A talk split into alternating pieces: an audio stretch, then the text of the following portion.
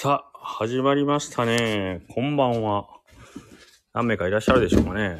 0分の0。まだ誰も来られてないですか？えー、今日から、前回からですかね。前回はツイッタースペースで、えーお話をさせてもらったですね、マーケティングのお話。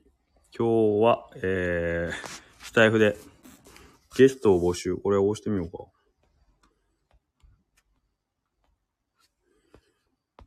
誰も来ませんね。いい、こんにちは。こんにちは。えー、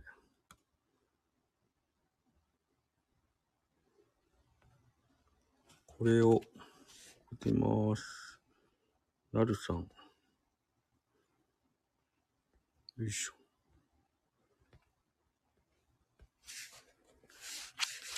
こんにちは。あ、誰が来た？誰が来てますね。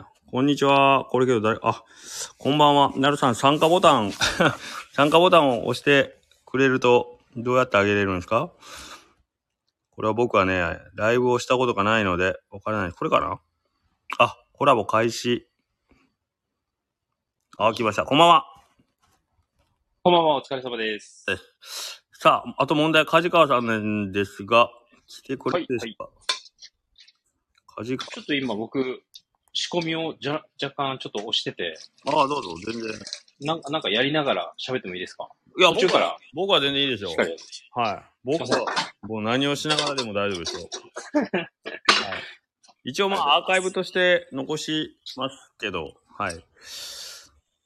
なんか、いろいろ、まあ、探りながら行きましょうか。前回スペースやったんですけど、はいはい。ね、今回はちょっとスタイフの方がどうだろうって、まあ、山下さんもおっしゃってて、あ、そうですよね。アーカイブ残るし、いろんな、あれでしたもんね。アップルポッドキャストにもいけるみたいな。そう。なんですけど、うんうん。っていうのは、あのーえっ、と、まあ、これマーケティングを学ぼう、マケスターみたいなこの名前が勝手につけましたけど、ああ、いや、素晴らしいですね。いやいやあの、このマケスタアカウントで一個ね、チャンネルを作りたかったんですよ、本当は。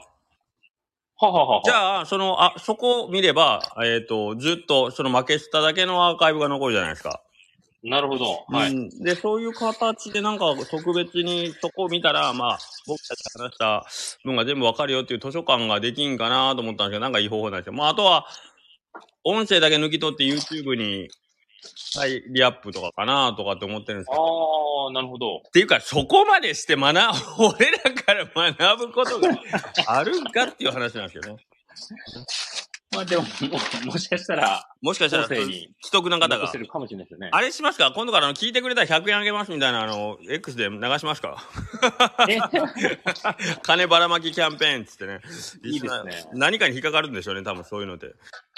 多分、なんか赤バンされそうっすよ、ね。赤パン。あ、なるほど。赤アカウントを梶バン川さん。されそうな。梶川さん来たはい。お疲れ様です。お疲れ様です。ああ、お疲れ様はい。です。じゃあ、帝国、こんな感じなんですよ、梶川さん。なんとなくわかる？はい、理解できました。理解できました。ありがとうございます。で、今ちょっとナルさんと喋っとったんですけど、はい。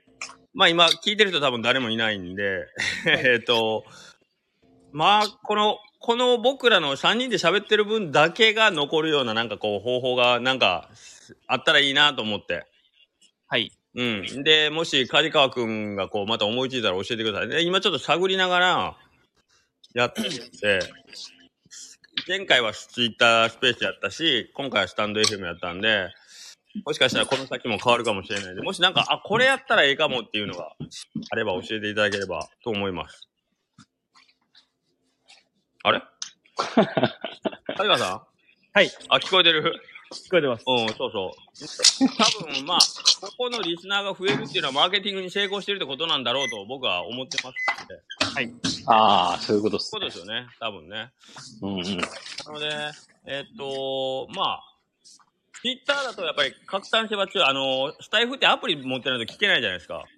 はい。うんうんうん。ね、その辺がちょっとネックかなっていうのがあって、僕はまあスペースが最初だったんですけど、はい。なんかそなんか一応、アプリ入れてなくても、ウェブ上で聞けるんは聞けるんですよね。ね、ただでもそうですよね。貼り付けてるやつそうそうそう聞けますもんね。うん。ただでも、やっぱ、アプリからの方が見つけやすいですもんね。ねっていうことなので、うんまあまあ、おおいおいで、僕らももう、あの、すぐに成功したい奴らじゃないんで、あ そうですね。はい。あの、前、先週、カジカ君に言ったように、あの、あの、失敗は目立たないうちにいっぱい失敗しましょうということでね。よろしくお願いします。はい。で、えーと、えーと、先週、ポロッと梶川くんから出てた、えーと、ちょっと世代について話したいですねって言ってたんですけど、はい結局それをこう、まあ具体的にどんな感じかなと突き詰めないまま終わったんですけど、今週その続き言ってもらっていいですか？世代についてっていうのは、まあ、どういう感じなんやろうなっていうのをちょっと、梶川くんの思う。うーん、なんだろう。うーん、まあ率直に、うん。まあ今、香川県で、うん。まあ讃岐うどんに対してのうん。考えであったり、うん。まあ讃岐うどんを、一般消費者が讃岐うどんを食べるっていうことに対しての、はいはい。まあその考えうん。がまあ気になるなっていう。まあそれが気になった理由としては、はいはい。なんか、僕がこう、横倉さんとか、今、はい現役でバリバリ、うどんのコミュニティを回してる方々を見て思ったんですけど、はいはい。まあ、僕がそういうね、40っはい。てなった時に、うん。じゃあ今みたいに、まあ、うどん屋さん、香川県のうどん屋さんは小商いが集まって、はいはい。えーめちゃくちゃいい、えー、と、感じだと思ってて。で、まあ、僕がそういう世代になった時に、はいは小商いが集まってるだろうかっていうのが気になって、い。はい。なんか、今、現時点でうん若い頃がうどん屋をしたい、はいはい。後を継ぎたいっていう人が、えっ、と、いないっはい。て思ったのが始まりで、なるほどね。おはいえーっと、ちょっとあの、僕いつもこの、まあ、前回その世代についてっていうのが、あ、結構広いなと思いながら、そのまま終わらせてしまった僕が結構悪い、悪いんですけど、うん。今の疑問だ、疑問、僕、カジカ君から聞いた時に思い浮かぶのが、まあ、何個かあってですね、えっ、と、カジカ君が知りたいのが、例えばコ、コミュニティっていう、その、状態を、えー作りたい。まあ、仲間を作るためには、まあ、どうしたらいいかというか、その世代でね、若い子で、次を担うような、っていうことが一つと、えっ、と、それがおうどん屋さんだけに、えー、限らなくてもいいのかっていうことと、まず、なんか、まず二つあるんですけど、で、えっ、と、次の世代を、世代を担うためのコミュニティじゃないといけないのかっていうところとっていう、なんか今、パッと聞いただけで、まあちょっと今、その辺が疑問に思ったんですけど、なんだろう、僕は、えっ、と、ご縁があって、たまたまうどん屋さんっていうことをさせてもらってて、うん。じゃあうどん屋さんをはい。やるにあたって、はい。えー、一人で、はい一店舗が、はいはい。えー僕の店が、えー盛り上げるぞって言なるほって、何十年もやって、うん。盛り上がるわけでもなく、そうですね。香川県のソウルフードを、まあ、いいように残していけるかって言ったらそうでもないし、はい。うん。なんで、まずうどんっていう、うん。えーと場所を使って、はい。えーどう残していくかっていう印象ですね。だ他は多分いろんな業種があると思うんですけど、はいはいはいはい。その業種業種でコミュニティがいっぱいあったらいいって僕は思ってて、なるほどね。僕はたまたまうどんっていう世界にいて、はい。じゃあ、うどんを使って、えー若い子らを集めて、はいはい。讃岐うどんを、えーよりよく残していこう。なるほどね。僕が、ま、待ってる先は、思ってるこの先は、えー二極化うん。すると僕は完全に思ってて、はいはいはい。大手か、えっ、と、本当に富裕層、貧困層が分かれるっていうイメージがあって、はいだったらこのままいったら、やりたい人もいないし、うんえー年々減っていってるのが、はいはい。まあ人口も減っていってるんで、そうね。それとま、うん。えー店も減っていってる、はい。そういう大手はい。チェーンに、はい。えー広まるより、うん。それもいいと思うんですけど、はいはいはい。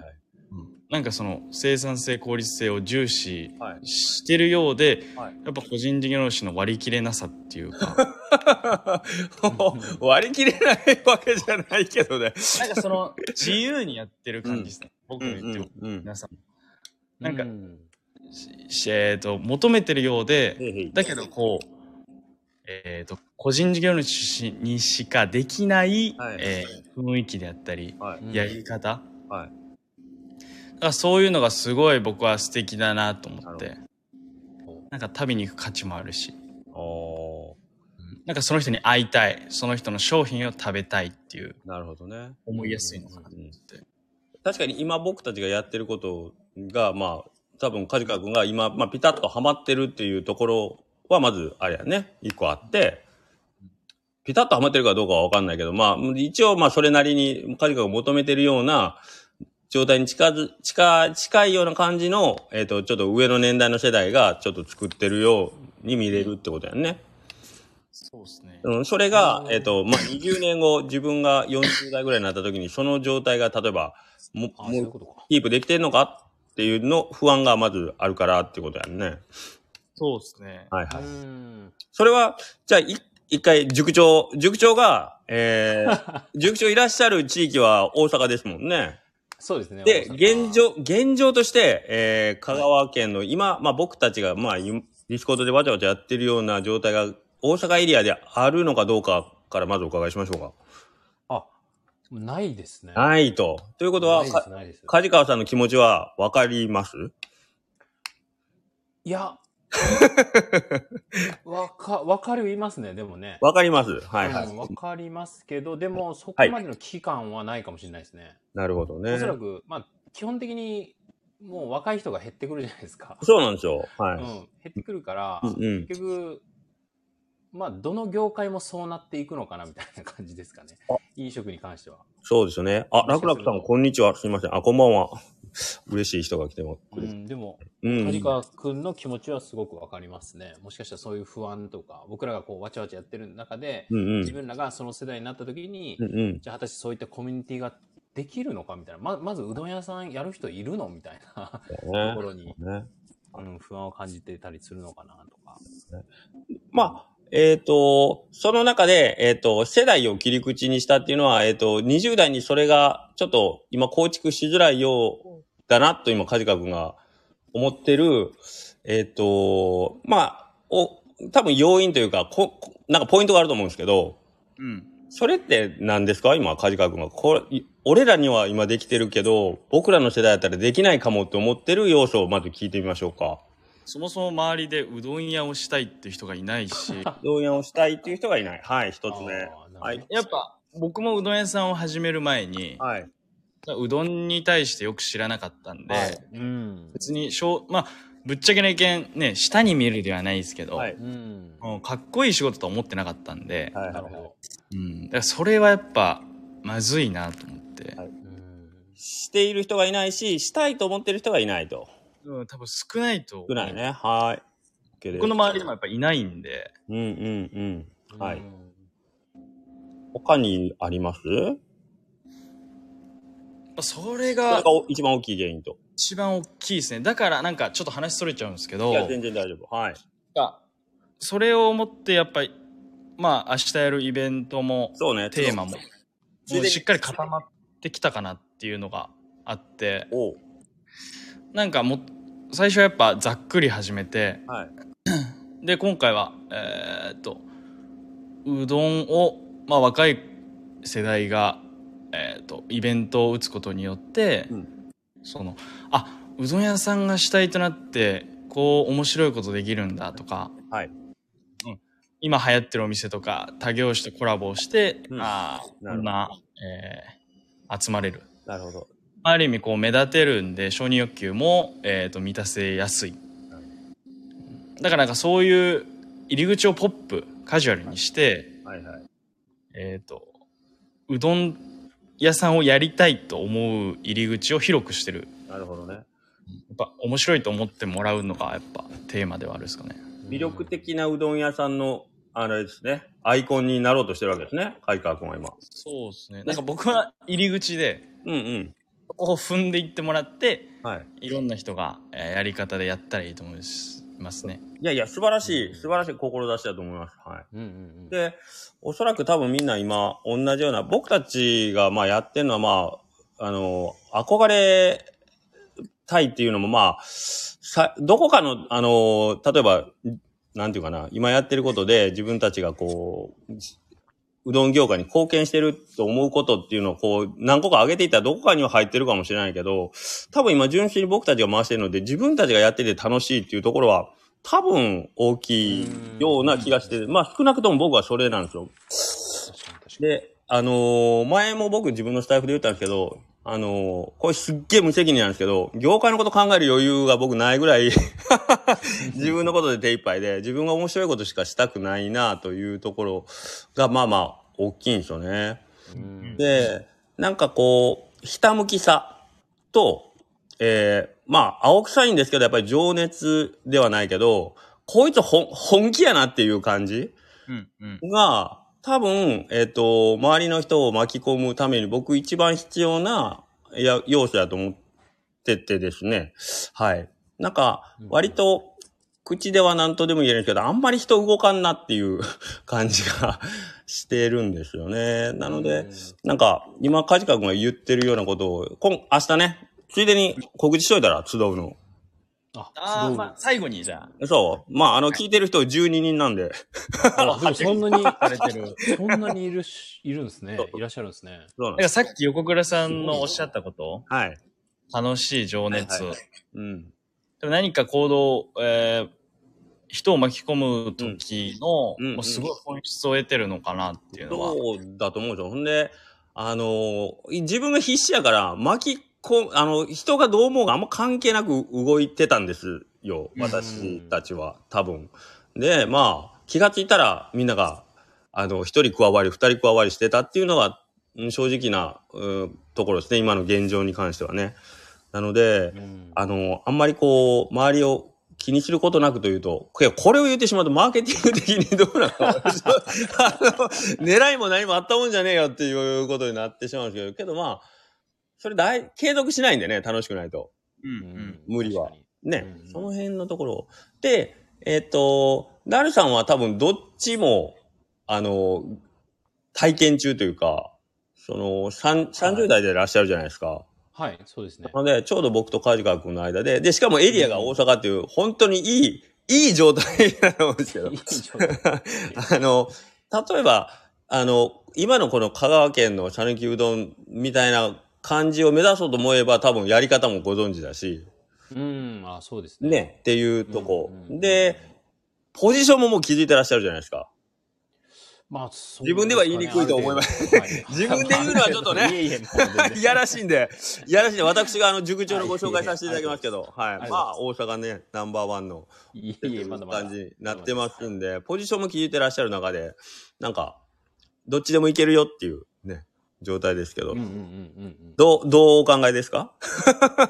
どう考え、どうお考えですか？どう、どう、どう考えどう考えですょうね。か結局、なんていうんですけど、なんていうんですかね、こう大阪ははいどちらかというと、そのコミュニティを築くというよりは、うん。お互い、まあまあ、ライバル視してる感があるみたいなるほどね。僕はそんなないんですけど、はい。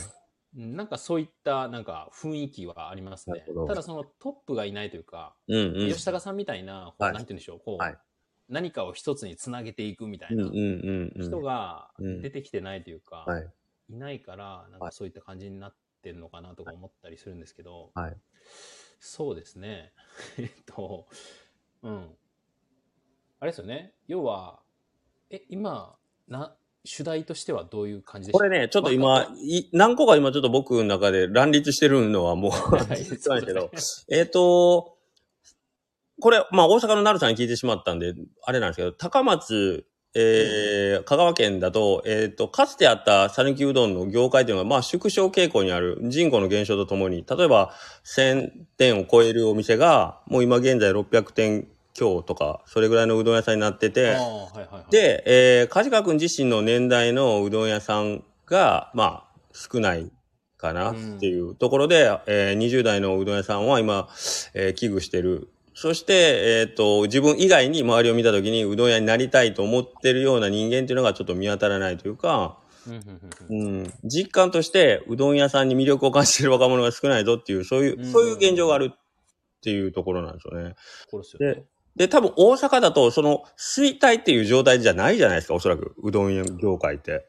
ああ、おそうですね。はい衰退っていう業界ではないですね。おそらく逆に、うん、足りないぐらいじゃないですか、ね。そうでしょもっと、うん、もっともっと出てきてもいいんじゃないだからそこに対して焦燥感がないから、うん。おそらく香川県よりも。で、えーっと、だとすると、えーっと、後継者についてね、考える必要というか、まあ未来についての危機感というのはそ生まれなくて当然かなという感じはしますので、これはなかなか、あの、なるさんには、あの、難しい。だ、だから、その部分ですよね。えーっと、梶川君の言ってる後後継者というか、この次の、えー世代を考えたときに、うどん屋さんのなり手が少ないというところはまず一個あるんで、うん。えーそこからつあの考えてみましょうか。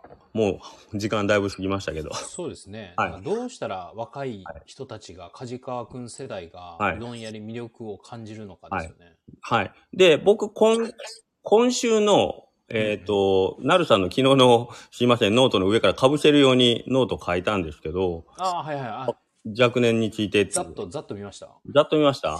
はい。で、えー、梶川君のなされてる心配を、僕が昨日書いたノートをかいつまんでお話しすると、僕人口形態を10年前とし調べたんですね。あの年代の割合を、えー総人口に対する若年の割合っていうのを調べて、えー表にして書いたんですけど、この10年間で約、若者が、えー、10%ぐらい減ってると。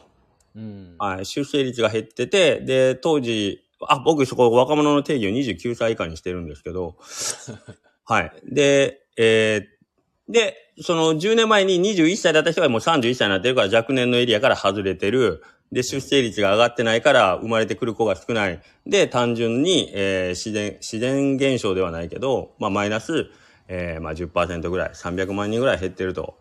うん。うん。というな、となったら、えっ、と、パイが減ってるんで、えーまあ、なりたいという人の数が減るのは、もう、致し方ないそうですねとい。うこと。うん。で、えー次考えないかんのが、じゃあ、うどん屋さんになりたいという人が減ってるかどうかっていうのは、他の業種と比べないと僕は分からないんじゃないかなと思って、うんうんうんうん。カジカ君分かる？そ、そ、それ。わかります。わかるよね。だけどもしかしたらコンビニの店員さんになりたい人も減ってるかもしれないし、プロ野球選手になりたい人も減ってるかもしれないし、ね、えーっと、わかんないけど、トラックの運転手になりたい人も減ってるかもしれない中で、おうどん屋さんだけが減ってるかどうかっていうのは、非常に、えー、まだ何とも言えないというか、データが足りないんじゃないかなという感じがしてます。うん、で、えーうどん屋さんに、のなり、に魅力がないと思ってるかどうかを調べるためには、他と比較して、で、じゃ本当にうどん屋さんの方が少ないっていうデータがもし取れれば、じゃあ、えー他の魅力ある、えーまあ、なりたいと言われている、えー職種に比べてうどん屋は何が足りないのか。もしくは、えー他の業種に比べて、実はうどん屋さんになりたいっていう人は、僕らが気づいてないだけで減ってないっていう状態だったら、ほんなら他の、えー業種よりは魅力、魅力のある、実は業種として若者には移ってるっていうのが見えてくるんじゃないかなと思ってて、僕、まあ結局そこまでしか、僕の今取れるデータではそこまでしか取れないんで、そこまでしか僕はちょっと言えないんですけど、その中で成功事例というか、えーっと、どうしましょうかね。例えば、まあ今 YouTuber ね、10年前にはなかった職業として、YouTuber になりたい小学生とかいるじゃないですか。割とうん、ランキングは。はい。ね、いますよね。はい。YouTuber にはなりた、あって、うどん職人にはないものみたいなのをこう一個ずつね、出していけば、その足りないポイントをうどん屋に当てはめていったら、うどん屋さんになりたい人が増える。単純に考えて。っうん、なるほど、なるほど。てことになりますよね。比較するってことですよね。そうそう。き聞いて思ったのが、はい。はいはい。僕は多分今からうん。年を取ってどんどんうんうん。現役世代と呼ばれるうん。皆様方になっていくんですけど、嫌なんかい。う んまだ若いからな。もう現役世代俺からしたらカジカ君現役世代なんかバリバリ。いやなんかその、4、50で大人になって、お。ちゃんとこう経験も積んで、うん。なんかこう、皆様方には、うん。こう、あ、うどんを後世に残すだとか、うんこの讃岐うどんの文化を、えー残していきたいっていう思いが、えー本当にあるのか。でなんか今自分らが飯食うために楽しんだらいいのか、うんうんなんかそこで大きく分かれるのかなと思って。そうだな。なるほど、なるほど。それはでも、まあ、人間には役割が僕はあると思ってて、はいはい。そのどの役割で生きていくかっていう、どの役割に、えー立って、うんえーどのコミュニティで、うんしていくかで分かれると思うんですけど、うん。うん。あね、別に今自分らが楽しかったらいいうん。で、えー飽きないをしてたら、うんまあそういう疑問も浮かばないし、うんなんかそうは思わないのかなって、うんうん二確かに人はどう思ってるのかなっていうああ、ふ二人はどう思ってるのか。その多分うどんが好きなのは、えー100も承知なんですけどうん。うんうん自分らが食っていったらいいのかそれともあーこれは後世に残すべきなのかうん。うん。んどう思ってるのかなっていう、おお、うん。うなるほど。ん。これは、じゃあ、僕から行きましょう行きましょう、塾長お願いしますわかりました。お願いし 僕は、うんえっと、全然後世に残そうっていう気はなかったですね、最初は。はい。最初はなかったし、今もじゃあそれがめちゃくちゃあるかっていうと、そんなにはないんですけど、なんか吉高さんの背中見てると、うんうん。その視座を上げるじゃないですけど、はいはい。うん、そういった形で見て自分の成長にもつながるなと思って、うん。なんかそういった動きをしていこうかなっていういうふうに思ってるって感じです。はいはいはい。正直そのうどんっていう職種も僕なんていうんですかね、その手段が今うどんなだけであって、別に違うことをやってもいいんですよね。はいはいはいはい。はいはいそんなめっちゃうどんを全部全国になんかうん。後世に残していくっていうスタンスではなくて、はい。今こう自分の取り巻く環境で今一番いい環境がうどんだっていう感じで、それがもしかしたら変化していくかもしれないしっていうはいはいはい。感覚です。はい。うん。でもなんかその吉高さんとかでうん。見てて、とか皆さんのね香川県の活動とか見てて、うん。うん。うん、やっぱり今今をね確かに楽しんでるっていう感はめっちゃあるしただでもそれがおそらくこのみ目立つじゃないですか楽しそうにしてる人って、うんさっきもお話もあった通りうん。それがどんどんなんかいい風にはつながっていくのかなっていうふうに思ってる感じです。おーはいはい。はい。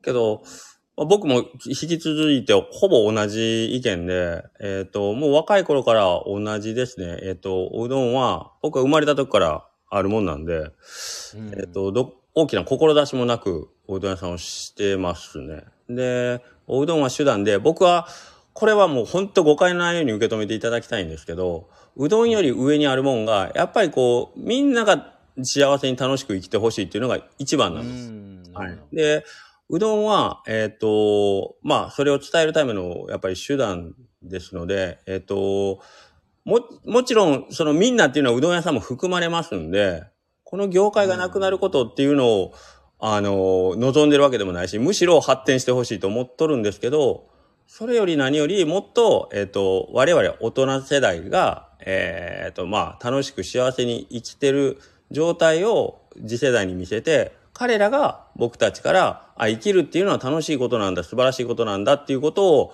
学んでくれさえすれば、どんな職業に行こうが、どういう業界に就こうが、僕はもうオールオッケーです。ただ個人個人が、あ、自分たちが幸せな人生生きてるなって思えるような、えー生き方の参考になるように、うどん屋としては生きたいなと思ってるって感じやな。だから、うんその中にうどん業界も含まれますけども、一番ではないかもしれないです。うん。うんっていう感じですよ。で、今が楽しければそれでいいっていう考えも特にはないです。楽しいことはしたいけど、楽しいと楽なことはもう全く別なので、誰よりもしんどい思いしながら楽しい活動を続けてるという自負はありますよ。そんなことないですか、なるさん。楽なことない。まあ誰よりも、まあ、つら、誰よりも辛いとは思ってないんですけど。じゃじゃ辛い、辛いと思ってないですけど、辛いと思ってないけど、あのね、誰よりもまあ言う、まあ誰よりもってことはないんやけど、あの、うんうんうん。決してね決して手を抜いて、あの、楽なことをしてるっていうつもりは全然ないんで、んでそれはなんでできるかって言ったら、自分のこと以外の人のが喜んでくれてるっていうところがやっぱ大きいじゃないですか。うん。自分のことって大してあんまり頑張れないんですよね。多分。うん、そうですね。なんとなく。それ素晴らしいと思います。それも、うんえー楽しいとか、うん。その、まあ、それもなんかよ、僕なんか欲求の段階とかを結構見ることがあって、はい。マズローのやつね。あそうです、そうです。はいなんかね、そういう、みんながそのどの段階にいるかで。あっていくのかな。はいはい。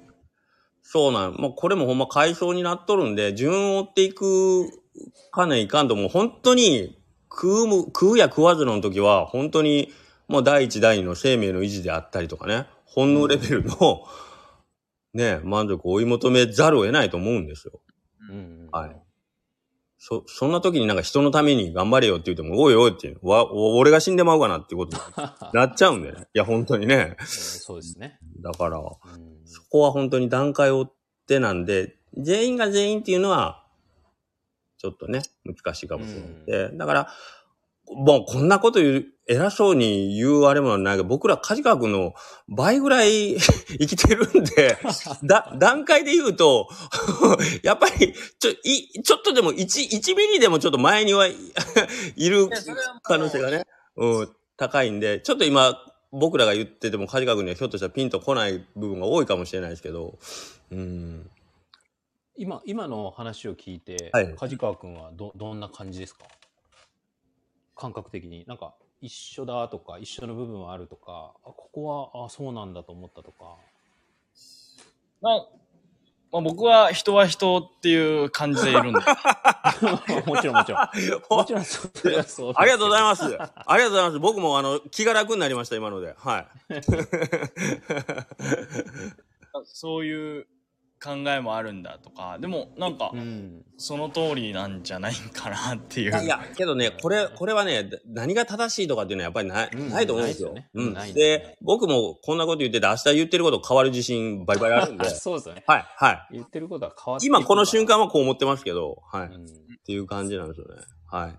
なので、これも、あの、アーカイブとして残ってると、また後で聞き返した時にね、去年こいつなんか偉そうなこと言うとったけど、お前、なんや、今見たらお前めちゃくちゃしょぼいやつなっとるやんけ、言って言われるかもしれんので、えーこれはこれで、あの、証拠としてね、あの、皆さん残りますので。うんうん。まあなんかぼまとめたら僕はうんなんか、えー、まあ20代のうちにはいはいうどん面白いようん。ものづくり、えー自分が作るものに、うんえー職人うんっ。て思いながら作ることはすごい素晴らしいし面白いよっていうことをそうね。僕ら世代に伝えれたらそうねう。ん。イベントをしたり営業をすることで、まあ、伝えれたら僕の承認欲求も満たされるのかなっていうのはなるほど、なるほど。ですね。なんか、ちなちなみに、あ、どうぞどうぞ。あいいですか？うん、どうぞち。なみに、その、お金っていう面もあるじゃないですか。うんこう目指すものの一つに。はいはいはいはい。例えば僕であればサラリーマンの時年収1000万になりたいと思ったけど、うんうんよくよく考えてみたら僕のね、ご50歳ぐらいだの部長がいてその人も年収が800何本ぐらいだったんですよね。おい、届いとらんやんけ、はい。つつまり50になっても僕は年収800万かっていうことを思って、うんやっぱり自分でやらないといけないなと思ってなるほどいろいろやり始めたわけなんですけど、うん。なんかそれも一つの魅力として。捉えれるのかなと思うんですよね。うどん屋を目指すにあたって。はいで、結構いろんな職種、なんかいろいろこう、なんていうんでしょう、収入を言ってる人もいるじゃないですか。フリーランスとか、なんか。ブログで稼いでる人とか自分の収益ってこれだけだよって言ってるから、あ、そういった感じで稼げるんだと思って、そっちに行く人って結構いるかなと思うんですけど、うんうん。うどん屋さんで、俺稼いでるぜって言ってる人いないっすよね。言わないね。言わないですよね。大島さんちゃいます？うん大島さんちゃいます？あ大島さん。大島さんはね、うんさっき大島君いましたけどね 消えましたね。うん。でなんかそういっった面も、そうですね川君的にはどうどう思うのかなみたいな。確かに楽しいっていうことだけで、うんやっぱね、みんなあ楽しいからこの業界に入りたいって思うのもあるかもしれないけど、その若者世代って、うんなんていうんやろ楽しいからそこに行きたいのか、もしくはそういう金銭的な面もやっぱ含まれて、そこに参入したいと思うのか、ああ、はい。どっちが強いのかなみたいな。あ、一応、大島君、大島君のごめんなさい。あの、名誉のために言うて、言うときますけど、一言も言うてま、言うてませんっていうコメントが今。一言も言うてませんと。はい。言うてますね。うん。そうですね。まあでもお金稼ぎたいっていう気持ちは大きいのかなっていう。うんやっぱそういうのは若者もあるんですよね。いや、多分100、うん、すごいあると思います。すごいあるんだ。けど、YouTuber にしても、まあ、あと大リーガーにしても、やっぱりうん、あの金額聞いて、なりたいと思うでしょ。やっぱりね。ヒカキン1すごい億稼いでるんやっていうのは大きな、やっぱりうんモチベーションですよね。うんうん絶対にありま。すよね。はい。うん、って思うんですけどね。僕は、これぐらい稼いでるぜっていうのが、うん。ちょっと、なんかかっこ悪いっていうのが昔からあって、うん。うんうん、確かにあんまり言いにくいは言いにくいですよね、それはね。だからなんか、なんかそう稼いでるぜ、ハイブランドつけて高級車乗って、うん。なんか僕はその役割じゃないかなっていうですね。誰かがやったらいいと思うし。あなるほど、なるほど。じゃあ、こう、ちょっとすげえ、すげえいやらしい質問するけど、業界の発展のために、例えば梶川君が年収1億稼ぎよるときに、梶川さんちょっと、あのもうこのままじゃさうどん屋のなり手おりませんので、ちょっと梶川さんちょっと、すいません、儲かるアピールして、ちょっと若い子入れてくださいって頼まれたときどうする？えなんかもっと根本から見直していく。そうか。うなんか浅い上辺だけのん。ね、あのみ見てても多分解決にならないじゃないですか。うんうんう。うんん。なんかもっと本質から見直さないと。なるほどなうんけどやっぱ目の前の人参割と効果あると思いますけどね。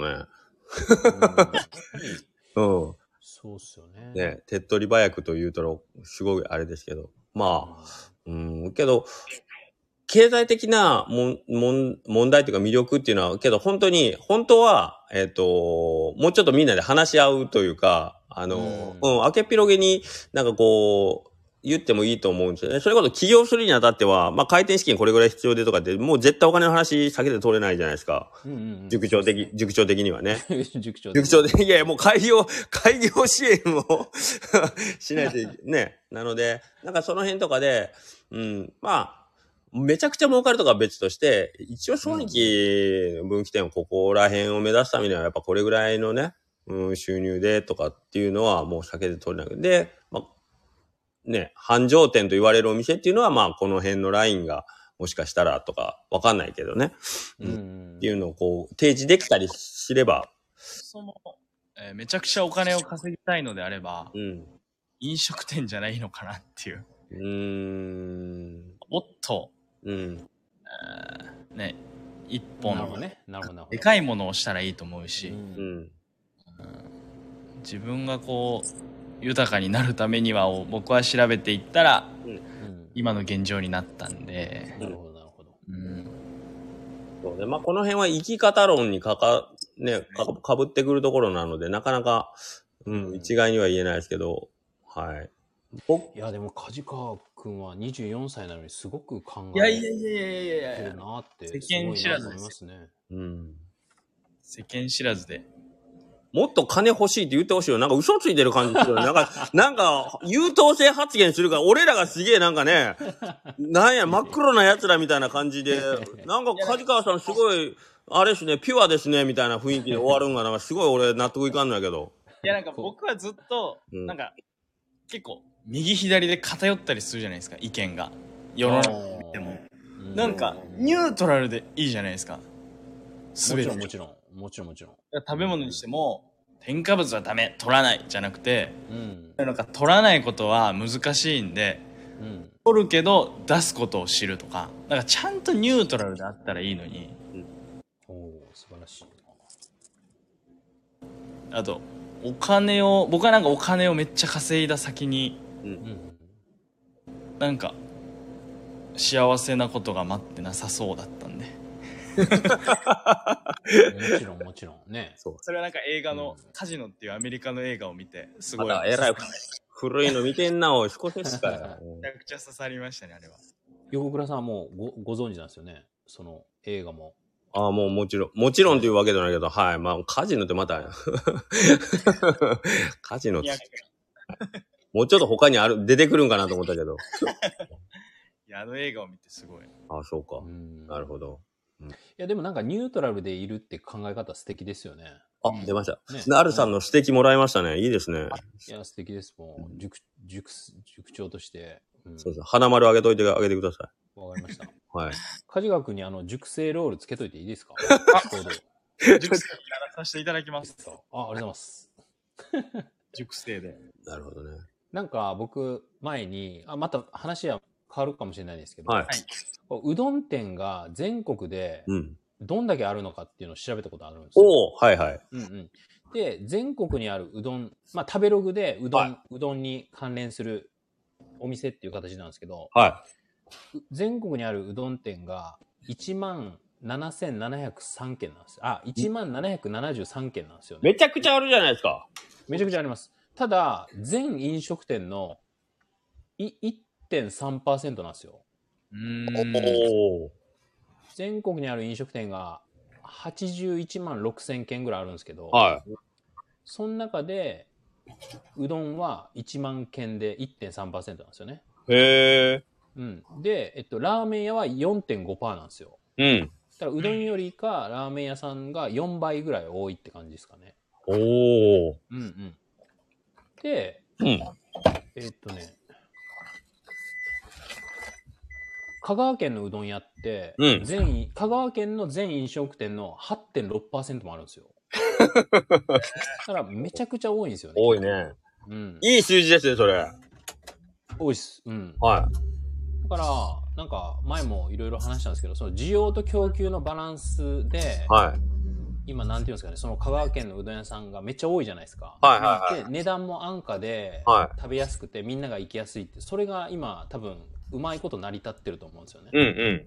うんうん。だからこれが生態系というか、はい。だから、なんか値値上げというか、うどん店の価値を上げないといけないって、結構問題も、すいません、なんか全然違う話になってきた。いやいや、いやいやすごくいいと思いますよ。よ、ようやくそれこそ、ようやくそれこそマーケロンに入りかけてますよ。マーケロに入りはい。かけてます。なんか今まではなんかちょっと人生論みたいでしたからね。ああ、なるほど、なるほど。はい。だからこのバランスが取れてる、今の値段だからこそ、この店舗数が成り立ってるけど、はい。で今、その、なんていうんですかね、そのせめぎ合いもせず、なんかうまいことこう、なんか、みんなで共存し合ってるんですけど、はい。どっかが上げたりとかして、で、それが、その生態系のバランスが崩れたら、はい。なんか一気にこう、うどん店が潰れていくんじゃないのかなっていうことを思ってるから、なんか、なんですかね、難しい問題ですよねっていうのをこの前思ったんですよね。その値上げするにしても。はいうん。なるほどね。っていう感じです。その 8. 点何パーセントもあるっていうところもあるし。そうですね。うん。うーん。けど、それこそ、あの、需要と供給のバランスっていうことを考えるとです。なんかこう、価格がやっぱキー、キーポイントなんですかね。なんか僕はキーポイントやなと思そういますね。なんか。へえ、その辺はちょっと高くなれば、うん。行かなくなるんですよね。はい。はいはい。うん、だから毎日、うんあうどん屋、あそこのうどん屋はこれぐらいの金額だから毎日行こうって言ってなってたら、なるほど。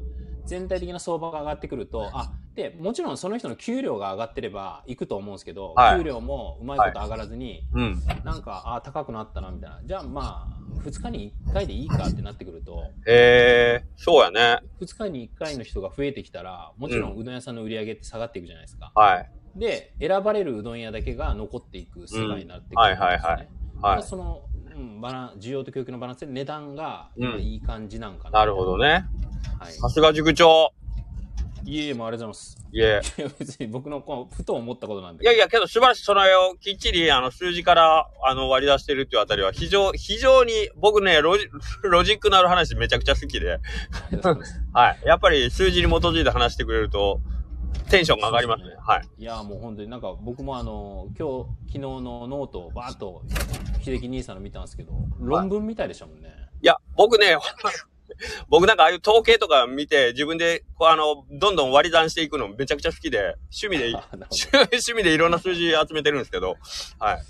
どいやいや、素晴らしいですね。はい。いやいやいや。けど、やっぱ面白い。やっぱ知らないこと知るっていうのがね。ほんで、これみんな知らんやろうなと思いながら、こう、ニヤニヤするっていう。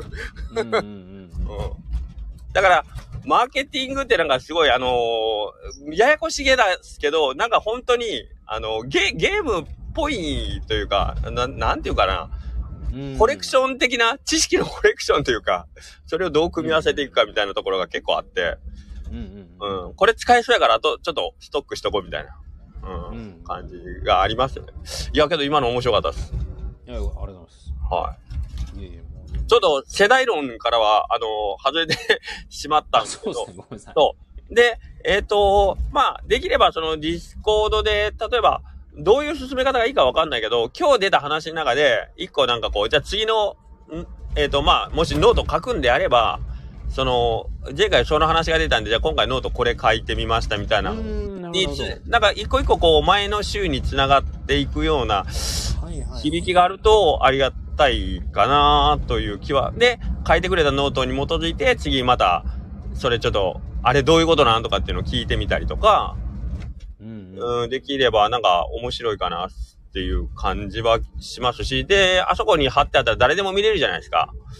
なので、うんそうですね。まあどっちかというとみんなもこう、いや、あれ読んだんですけど、あれ僕もそう思ってましたでもいいし、もう少し詳しく知りたいですとかでもいいんやけど、なんかそういうコメントが来だしたりすると面白いですよね、とは思うんですけどね。うん。要は僕らも何も分かってないんで、一緒にね、そうですねい。や本当にね、なんか、ゲームを交わしながら。そうなんです。ここで喋ってたら、なんかすごい、この人たち何でも知ってるって思われたら、これは困る。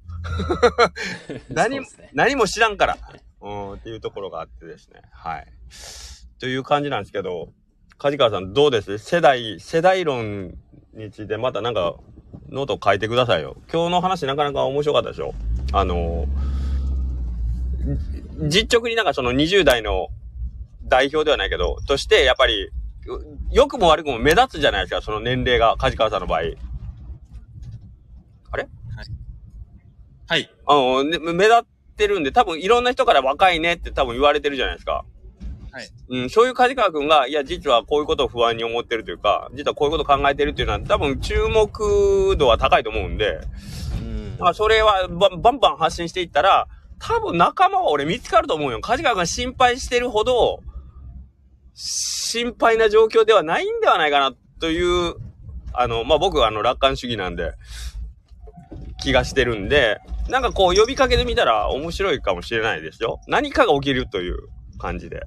そう。う。うんんそう。なんか、世界は、ん我々のアクションに対してのリアクションは必ず返してくれるので、うん。うん。うんそあとはあなたの読み解きとか、わ私たちの解釈っていうことでしか成立しないので、んまずは投げかけをしてみてはいかがでしょうん。う。ね。スタイフアプリもねうん、スタイフアプリも入れたことですし。ね。もう、まんまと、まんまと俺の計略に乗ってスタイフ入れましたからね、今日。素晴らしい。お願いします、とか言って。はい。なんか確かにその、さっきも、あの、梶川くんが、うん。はい周りにうどん屋になりたい人がいないってそうそうそう。言言ってないっていう人、ね、言ってたと思うんですけど、僕の周りもなりたいという人いないんですそうなんよ正直。40代もいないよ、ちなみに。そうそうそう40 代もそんなにいないよ。多分20ね、梶川君の24歳、5歳って、多分うどん屋になるっていうね、なかなか発想がないというか、うん。僕もその時ってやっぱり就職してたし、ね。やっぱ就、うん、サラリーマン1年目、2年目とかだしとか、うん。うん。だからある程度経験して、なんか30手前ぐらいで何かになりたいなっていう人の話がちらほら出てきてみたいな。そう。だってし、みんなサラリーマン経験者多いもんね。清水さんとかだってそうやしね。うん。あ、うんそうなんですね、清水さんも。うん。だってこの前20周年で今年、清水さん何だっけ ?80、80歳やから。80歳。えっ、と、60歳、60歳でうどん屋さんになったんじゃなかったっけ？違うか。すごいな怒られるぞ、ほんまや長老ですからね。長老ですからね。はい。い。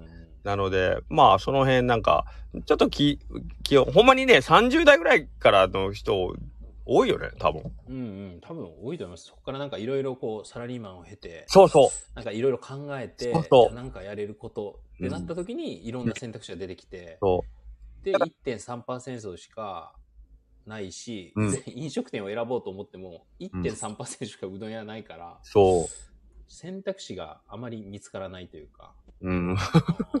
そう。だから、あと10 5年か、5年ぐらいかけて、えっ、と、まあ、みんながその、自分の将来を考えた時にうどん屋ってなった時に、あ、家事科学みたいになりたいと思えるようにああ、な確かに確かに。あ、なるほど、なるほど。なっといたらいいから、十分準備できるよ、家事科学。頑張ろうで。ほんまや。うん。だから梶川君が30代そう手前になったら、30歳手前になったら、みんなうどん屋になりたいと思わせるような。そう。だから、その時に幸せになりたい人のためのうどん、うん、梶川塾を開いといたらいいんやから。おーなるほど、なるほど。5年後に。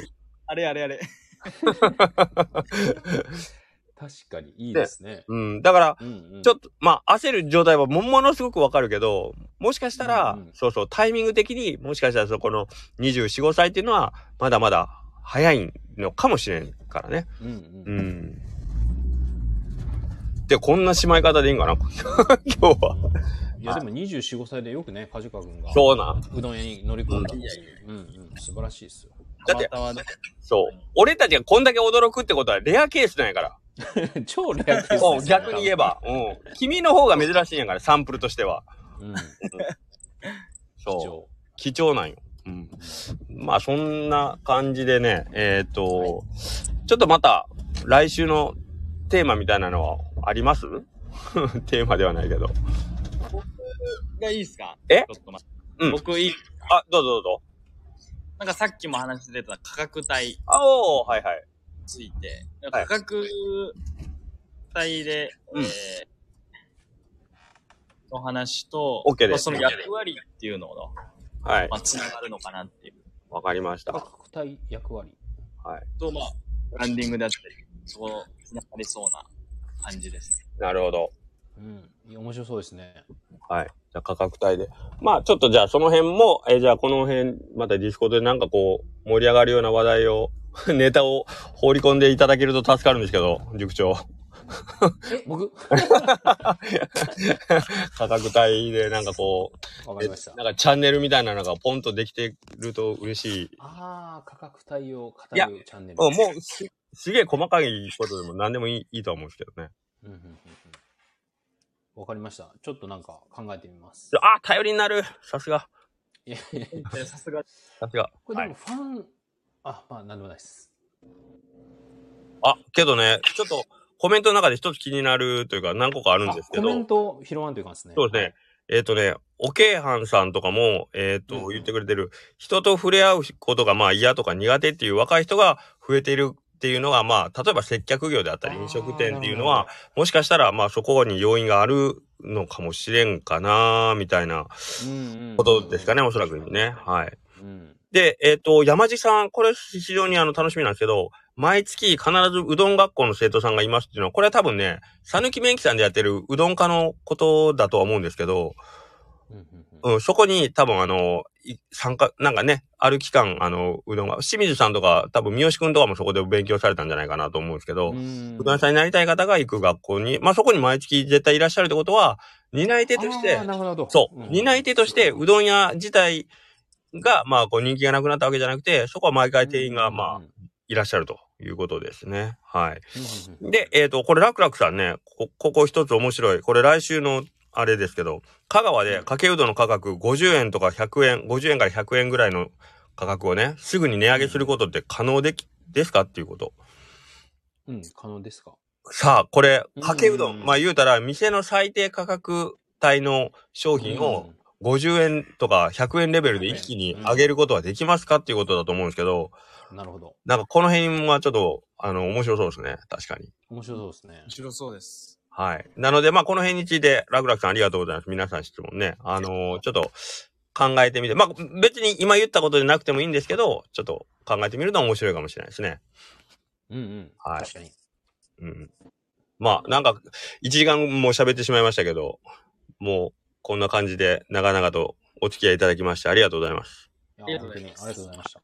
じゃあ、来週は、えっ、と、6時15分からでいいですかね。えっと、はい。来週15分からでお願いしいきますかね。まあ、また、あの、若干の修正は、あの、X とかでね、ご案内させてもらおうと思いますんで、はい。はい。本日、たくさんのコメントごめんね、ご紹介できなかった方がいらっしゃったら申し訳ないんですけど、はい。えー、そんな感じでまた来週もよろしくお願いします。ありがとうございました。ははい、ありがとうございました。い、ありがとうございます。はい、終了。